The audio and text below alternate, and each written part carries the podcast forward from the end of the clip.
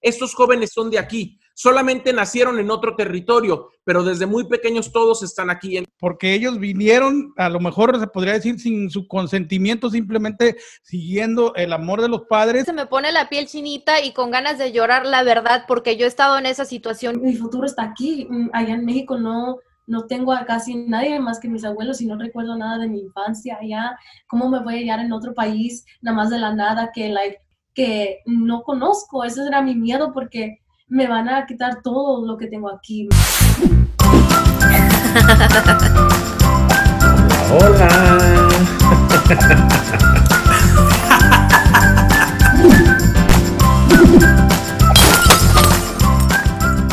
Casi 800 mil soñadores han sido beneficiados con el programa del DACA, que ayuda a todos esos jóvenes que llegaron desde su niñez, justamente que vinieron por parte de sus padres eh, que no tenían papeles para formar parte de los Estados Unidos. Estos jóvenes que están en un limbo migratorio y que Afortunadamente, después de una muy cerrada decisión de la Suprema Corte de Justicia en una votación de cinco contra cuatro, dijeron que lo que estaba pidiendo el presidente Donald Trump era anticonstitucional, debido a que quiere acabar con el programa de los soñadores, quiere quitarle el beneficio a estos jóvenes, que es un beneficio muy básico, solamente para poder trabajar de forma legal en los Estados Unidos.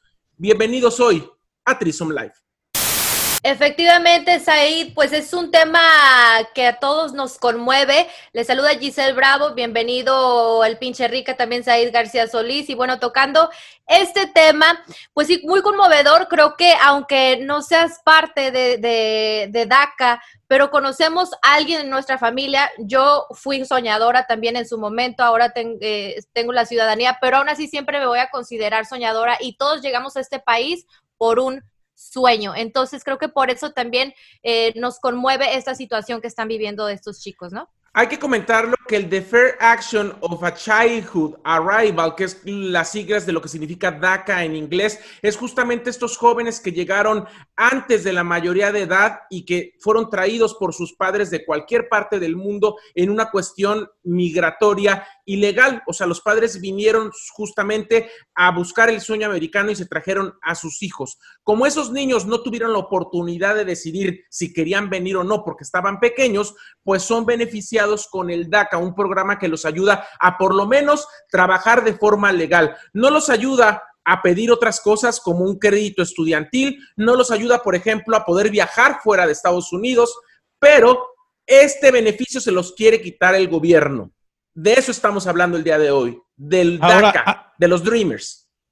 Hay algunos estados donde eh, el tener el beneficio del DACA sí te da para, para, estudiar o sí te da para tener licencias, dependiendo la legislación de, de cada estado. Pero lo cierto es que se ha vuelto, eh, pues, como, no sé si un problema, digamos, eh, proselitista. Por un lado, Donald Trump, eh, pues queriendo ganar adeptos, queriendo quitar el, el, DACA, ese privilegio que realmente a mí se me hace que podría ser así como que hasta un derecho humano, ¿no? El que los, eh, los Dreamers pues tengan la posibilidad de, de, de, estar en este país legalmente porque porque ellos no pidieron venir a este país, porque ellos vinieron, a lo mejor se podría decir sin su consentimiento, simplemente siguiendo el amor de los padres y básicamente lo único que conocen en su vida es los Estados Unidos. Esta es su vida, esta es su realidad.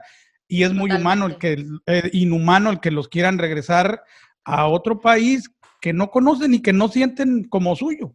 Y cabe mencionar, eh, Ricardo, que la semana pasada, cuando pues se tomó esta decisión, ya se habían hecho encuestas y el 70% de la ciudadanía americana está de acuerdo que a estos chicos se les permita quedarse en este país, lo que también da mucho a entender que esto es más como capricho del señor Donald Trump y pues deja también entrever la personalidad y la calidad de que tiene este presidente de Estados Unidos. Obviamente hay que comentar lo que él lo que quiere es desde siempre, desde la campaña para la presidencia de hace cuatro años, pues él lo que quería era decirle a la gente que no iba a permitir más la migración ilegal y que todos los programas que había generado el presidente Obama iban a ser cancelados. El DACA es un programa del presidente Obama y es una de las razones por las que Trump lo quiere desacreditar. Él, después de que la Suprema Corte de Justicia en esta decisión muy cerrada decidió cancelar el hecho de que él quería quitar el DACA, pues dice que va a seguir luchando, que lo va a hacer antes de las próximas elecciones y que no estén tan seguros los soñadores. Yo creo que empecinarse y, lanzar tanto odio contra jóvenes que lo único que quieren es trabajar, estudiar y luchar por este país y que además, señor, este es su país, ellos han crecido aquí. Tú eres de donde labras la tierra, tú eres de donde todos los días te despiertas para poder trabajar.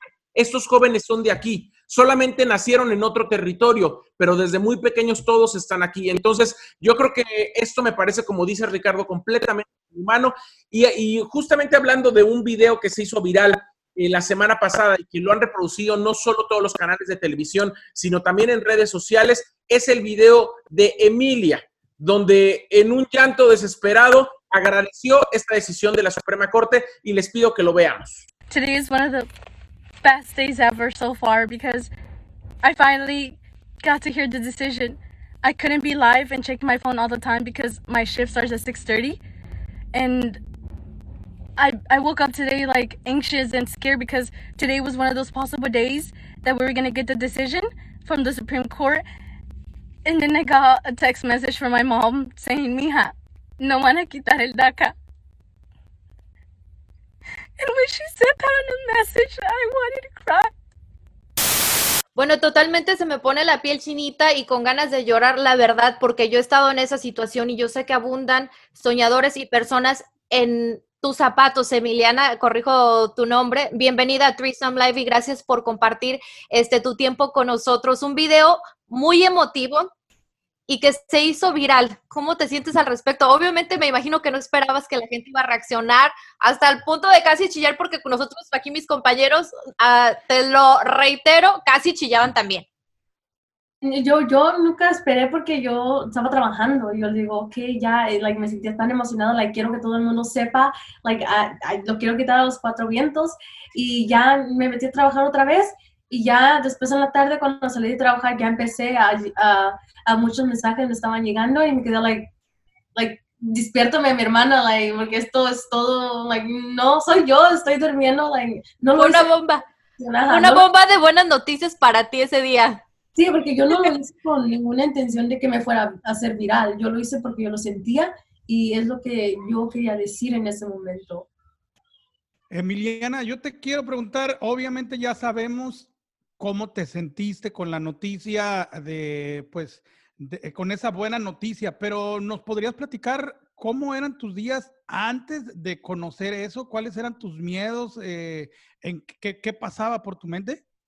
Oh, no, sí, ah, mis miedos, antes, los días anteriores ah, no dormía, me ponía a pensar, a pensar, like, oh my God, ¿qué voy a hacer? Todos mis, mis estudios están aquí, estoy trabajando, que mi futuro está aquí. Mm, allá en México no, no tengo a casi nadie más que mis abuelos y no recuerdo nada de mi infancia allá.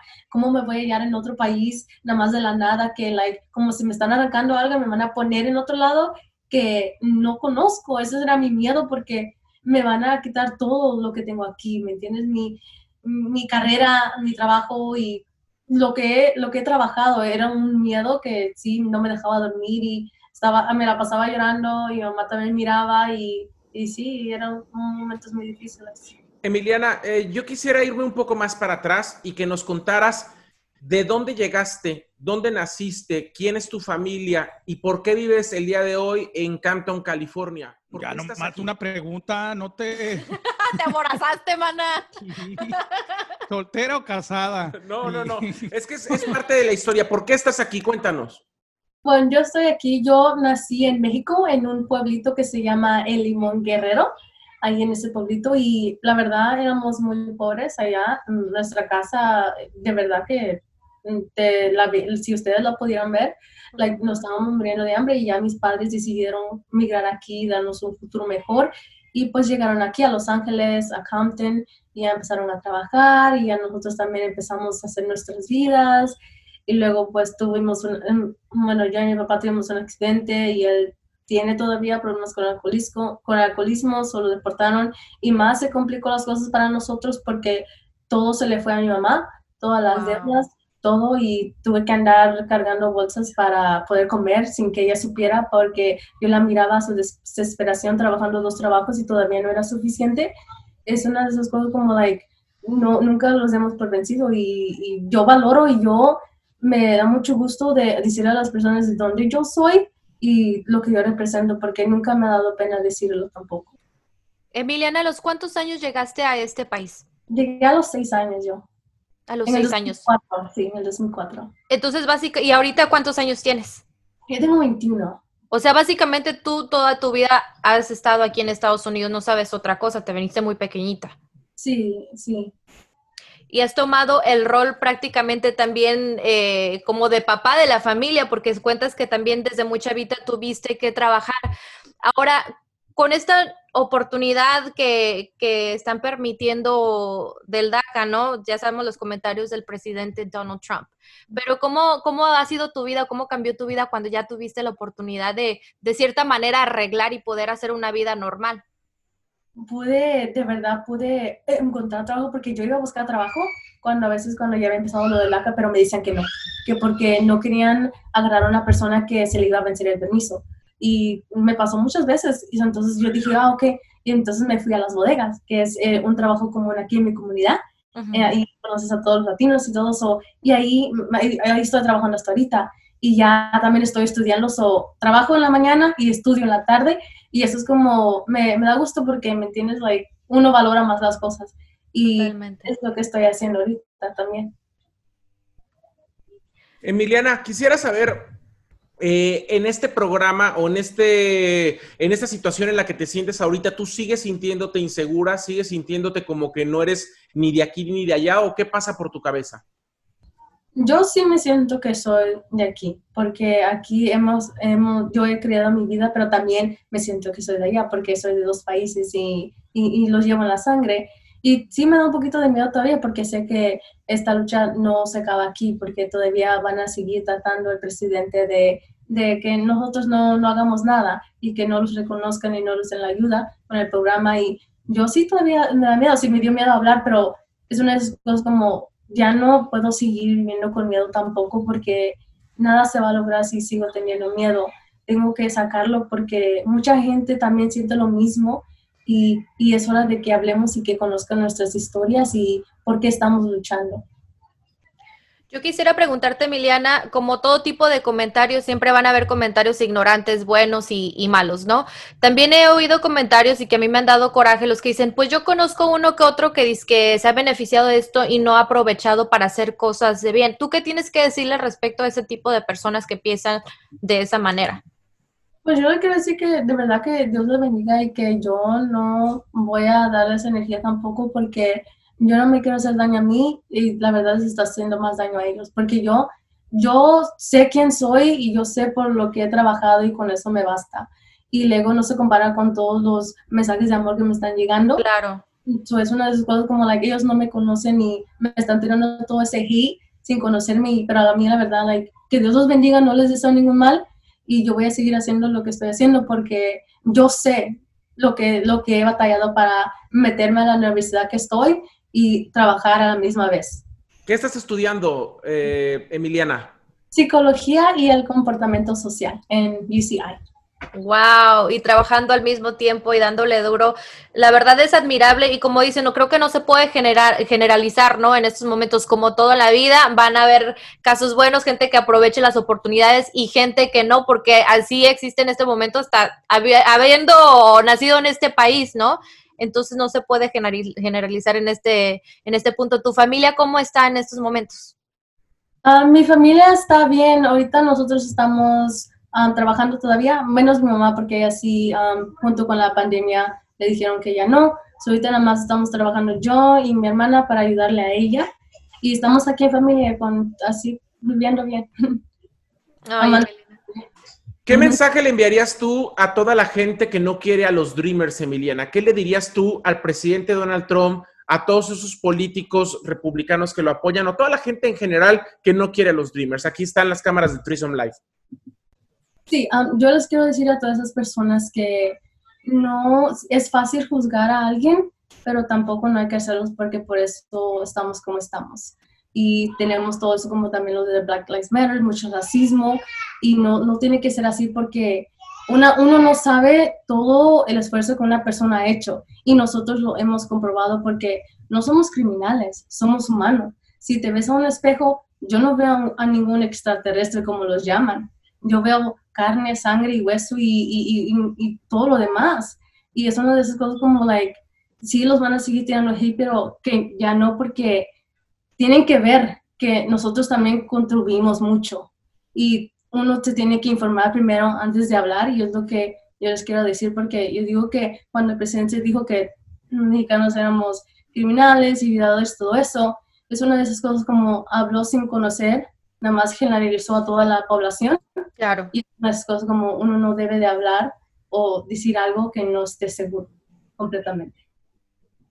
Ahora también, eh, no sé si me escuchan, ¿me escuchan? Sí, perfecto. Ah, también algo que me llamó mucho, me llama mucho la atención de, con respecto a esto que dice Emiliana de las, los ataques de Donald Trump o con respecto a que los mexicanos o los, los latinos, ya sabemos que a los latinos siempre los gabachos nos encierran en mexicanos, a todos en el mismo, eh, en el mismo sector, todos somos.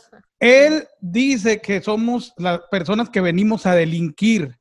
Y realmente lo primero que debes de respetar para ser beneficiario del DACA es no tener ningún delito grave o tres delitos menores eh, o ser juzgado por tres delitos menores. O sea, todos y cada uno de los beneficiados por el DACA no son delincuentes y aún así el señor trae todas las de eh, querer pues eh, atacarlos simplemente pues para ver su beneficio político. Total. Así es. Queremos agradecer a Emiliana por estar con nosotros, pero ¿qué creen muchachos? También tenemos el día de hoy a la Gracias Emiliana. Gracias, Emiliana. Gracias Muchísimas gracias Emiliana, qué bella, pero ahora sí también tenemos a otra invitada que sabe de todo ese tema, Said.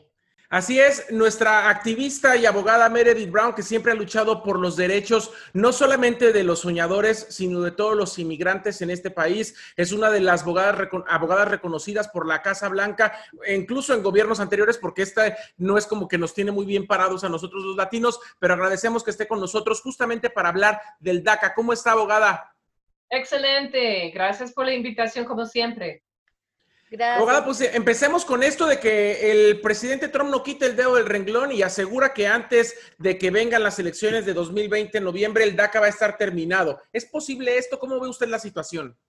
Yo creo que es pura política. Yo creo que el consejo más importante para la comunidad, para la gente y los streamers, es que debe hacer su renovación como normal y la Corte Suprema no es su juguete de presidente Trump, es la Corte Suprema y él tiene que implementar eh, las medidas, inclusive nuestra posición es que la gente que tiene nuevos casos sí deben hacer los casos eh, y también inclusive quizás pueden viajar con permiso.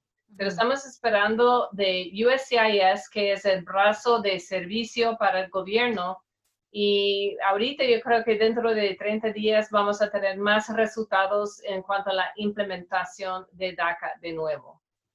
Es difícil, como ya lo dice usted, que, se logre esto para antes de las elecciones, pero legalmente hay posibilidades de que sí se acabe eh, el DACA para los soñadores. Yo creo que no, porque la Corte Suprema dijo que está en violación del el acta de procedimiento administrativo, ¿verdad? Entonces, él tiene que empezar de cero y básicamente detallar el porqué de no eh, determinar DACA. Y eso va a tomar tiempo y también eh, los abogados a favor de DACA tenemos el derecho de apelar de nuevo, ¿verdad? Si él está en violación de esta acta. También la justicia, eh, Justice Sotomayor, que es uno de los jueces, también hizo el argumento que está en violación de protección igual, es decir, que estaba haciendo cosas racistas, ¿verdad? En el contexto de em, eh, negar DACA o quitar DACA. Entonces, yo creo que tenemos buenos argumentos. Yo creo que el tiempo es nuestro amigo en este caso, porque es imposible que él va de nuevo eh, hacer lo de DACA. Lo que está haciendo en otros contextos está como tratando de parar las visas H1B, por ejemplo, y decir que trabajadores temporales no pueden seguir. Pero el interés de, de debido proceso de seguir con toda su vida, con los casi 30 mil personas que están trabajando en medicina, ayudando a la gente de COVID, y otro como casi 250 mil personas de, de Dreamers que, tiene, que está trabajando en oficios esenciales. Todo eso yo creo que, y también gran público, creo que es como 80% del público está a favor de los Dreamers. Yo creo que es básicamente política, es retórica, y yo creo que él no tiene eh, eh, el equipo legal realmente para derrotar DACA de nuevo. Ahora, eh, abogada Meredith, yo tengo una pregunta. En cuestión, por ejemplo, para una persona que no sabe el proceso de lo que es para una persona renovar su permiso de, del DACA, ¿no? Se les vuelve a checar su, por ejemplo, eh, que no tengan antecedentes y todo eso, porque pues normalmente han habido, yo he visto comentarios en redes sociales, gente pues que dice cosas racistas, pero al mismo tiempo dicen que pues aún así son gente mala, que ni siquiera aprovechan este su permiso de estar en este país y todo eso rollo, pero existe esto, ¿verdad? Que les están constantemente checando que, estén, o sea, que sean buenos eh, ciudadanos. Exactamente, inclusive como no hay mucho contacto, eh, mucho contacto cara a cara, está como renovando a través de la computadora las huellas Ajá. jóvenes, entonces no tiene que ir en persona y eso es algo muy importante mencionar. Eh, en toda mi práctica de 23 años, nunca he visto de cómo está moviéndose eh, la maquinaria de inmigración. Estamos presentando eh, las extensiones de permiso de la gente de DACA en dos a tres semanas. Ya tiene la aprobación. Entonces, no sé qué va a pasar ya con el dictamen de la Corte Suprema pero ellos ya saben que no pueden decir de repente que no son elegibles cuando la Corte Suprema, estamos hablando de una rama de gobierno que es co-igual con el presidente, porque tenemos el Congreso, tenemos el presidente y también tenemos lo de la Corte Suprema, y cada rama tiene que respetar el otro, ¿verdad? Yo creo que Trump es algo, alguien extraordinario, está tratando de como ayudar en, en cuestiones políticas con su base, pero básicamente tenemos, eh, yo creo que tenemos el mejor argumento que es la Corte Suprema diciendo borrón y cuenta nueva, tiene que empezar de nuevo si va a quitar este privilegio, porque ya los jóvenes tienen raíces aquí, tienen trabajos, está ayudando a la economía, no está quitando trabajos, al contrario, yo tengo gente que está creando trabajos. Claro. A ver, abogada, justamente quiero irme a los facts, quiero irme a las cifras. Esos casi 800 mil jóvenes que son beneficiados por el DACA, son un bien para el país, son un mal o cuál es la realidad de estos jóvenes eh, en Estados Unidos? Eh, ¿De, qué ha servido beneficiarlos con el DACA? Sí, como dije, eh, Said, básicamente estamos hablando de cuarto millón de gente, 250 mil que está en trabajos esenciales. Como ocho 80% está trabajando. Hay gente que tiene sus propios negocios. Hay gente que está ayudando en medicina. Yo, eso es cierto. Yo tengo un cliente que está trabajando en las cédulas madres para prevenir los ataques de COVID en nuestros pulmones. Ellos están en Cedar Sinai, está increíblemente trabajando. Entonces, yo creo que tenemos que ver, ¿verdad? Todas las contribuciones, también económicamente hablando, está pagando los impuestos y está haciendo no solamente impuestos federales, sino de estatales y también de consumo. Entonces, definitivamente los plus, y también ellos hablan inglés, están aquí toda la vida. Y lo más importante, me da cólera cuando USCIS está diciendo, oh, los ilegales. El problema con este argumento es que los jóvenes no tenían la intención de cruzar la frontera ilegalmente. Entonces, no es un crimen, no son criminales porque vinieron de brazos. ¿Cómo un bebé va a tener la intención de un adulto de cometer un crimen? Nada que ver, para nada. Estoy checando las estadísticas y dicen que la mayoría de los que tienen eh, DACA tienen sus profesiones o sus ocupaciones. Las más comunes son en hospitalidad, dice, por ejemplo, en tiendas, construcción, en la educación, en los servicios sociales y también en el ámbito médico. Entonces, estamos hablando que son personas, como dices tú, Meredith, que están haciendo el bien en este país. Cuenta como el punto 25% de los americanos en este país que están produciendo y que están trabajando.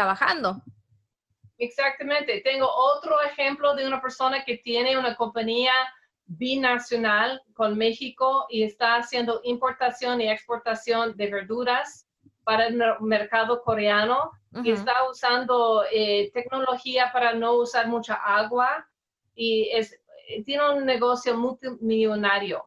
Yo sé que eso no es típico de la gente de DACA, pero es muy importante subrayar, ¿verdad? Que esos son personas que yo creo que el problema de Trump y su gente, los, la gente conservador, por definición, quiere conservar lo que tienen, piensa que tenemos un pastel, ¿verdad? Un pastel y eso es todo. En mi concepto, la gente de DACA está creando más pasteles y está ayudando enormemente. Con Produciendo. Exactamente, no es como ellos están quitando un pedazo de pastel, ellos están creando más pasteles para la economía. Entonces, y ellos tienen también, yo creo que la pasión de realmente involucrarse en, en, nuestra comunidad y definitivamente son un plus. Hay estudios y yo creo que más que nada, yo creo que la gente que tiene sus papeles tiene que organizar y realmente votar a favor de los derechos de la gente de DACA, de los derechos humanos, de todas las comunidades que están bajo ataque ahorita, ¿verdad? Y yo creo que la gente de DACA va a ayudarnos enormemente, no solamente con sus permisos, pero este, primero Dios, en 2021, cuando ya tengan la residencia a través de un nuevo Congreso. Eh, abogada, yo le quiero preguntar, nada más para, para ponerlo a lo mejor en palabras un poco más coloquiales, no sé si estoy equivocado, pero lo que ganamos como Dreamers, yo no soy Dreamer, pero apoyo a los Dreamers, por eso me, me incluyo en, ese, en ese paquete.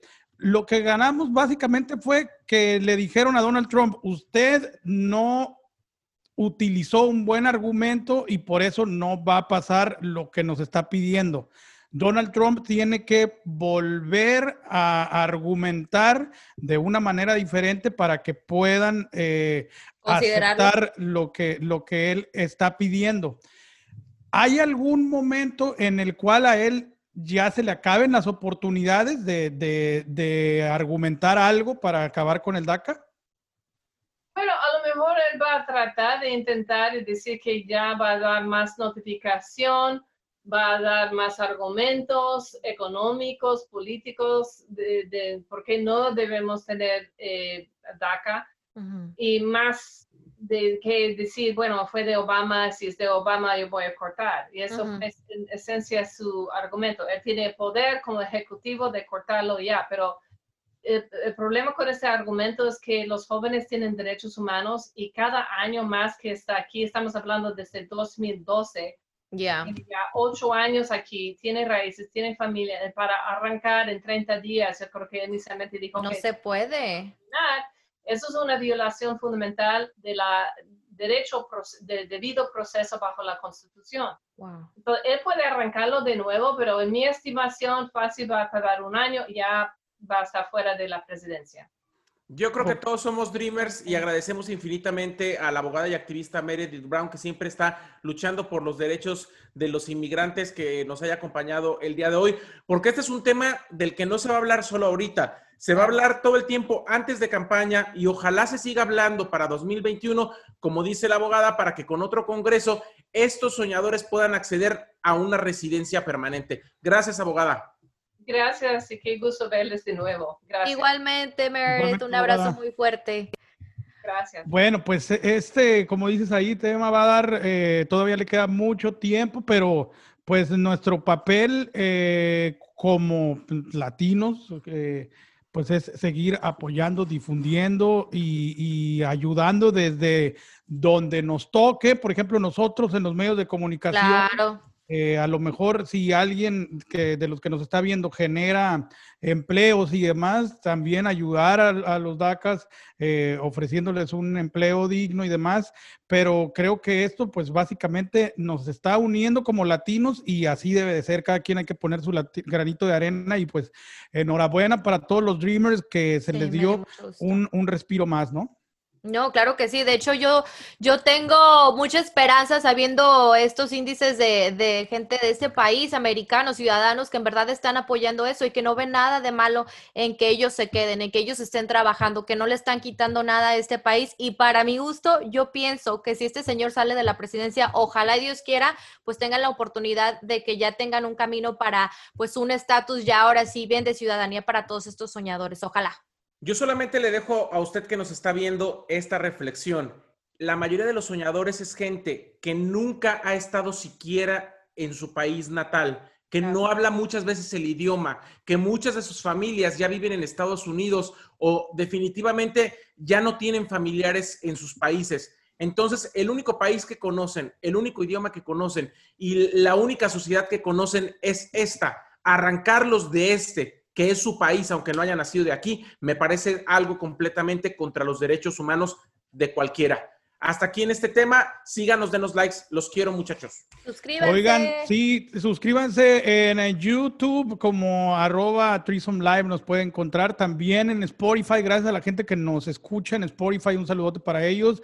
También en Apple Podcast, en Google Podcast. Instagram que nos eh, estén escuchando, viendo, saludotes, compartan nuestro contenido si es que les gusta y si no, también digo, nada les cuesta. Se vale de todo. Si nos ven en la calle, no nos sigan, porque ahorita con el coronavirus yo no sé si es un acosador o nos quiere pegar un bicho, entonces, nomás por redes. Amigo, a ti, aunque te, pe aunque te peguen, lo que sea, no importa, tú serás. Los quiero, hasta pronto. Bye.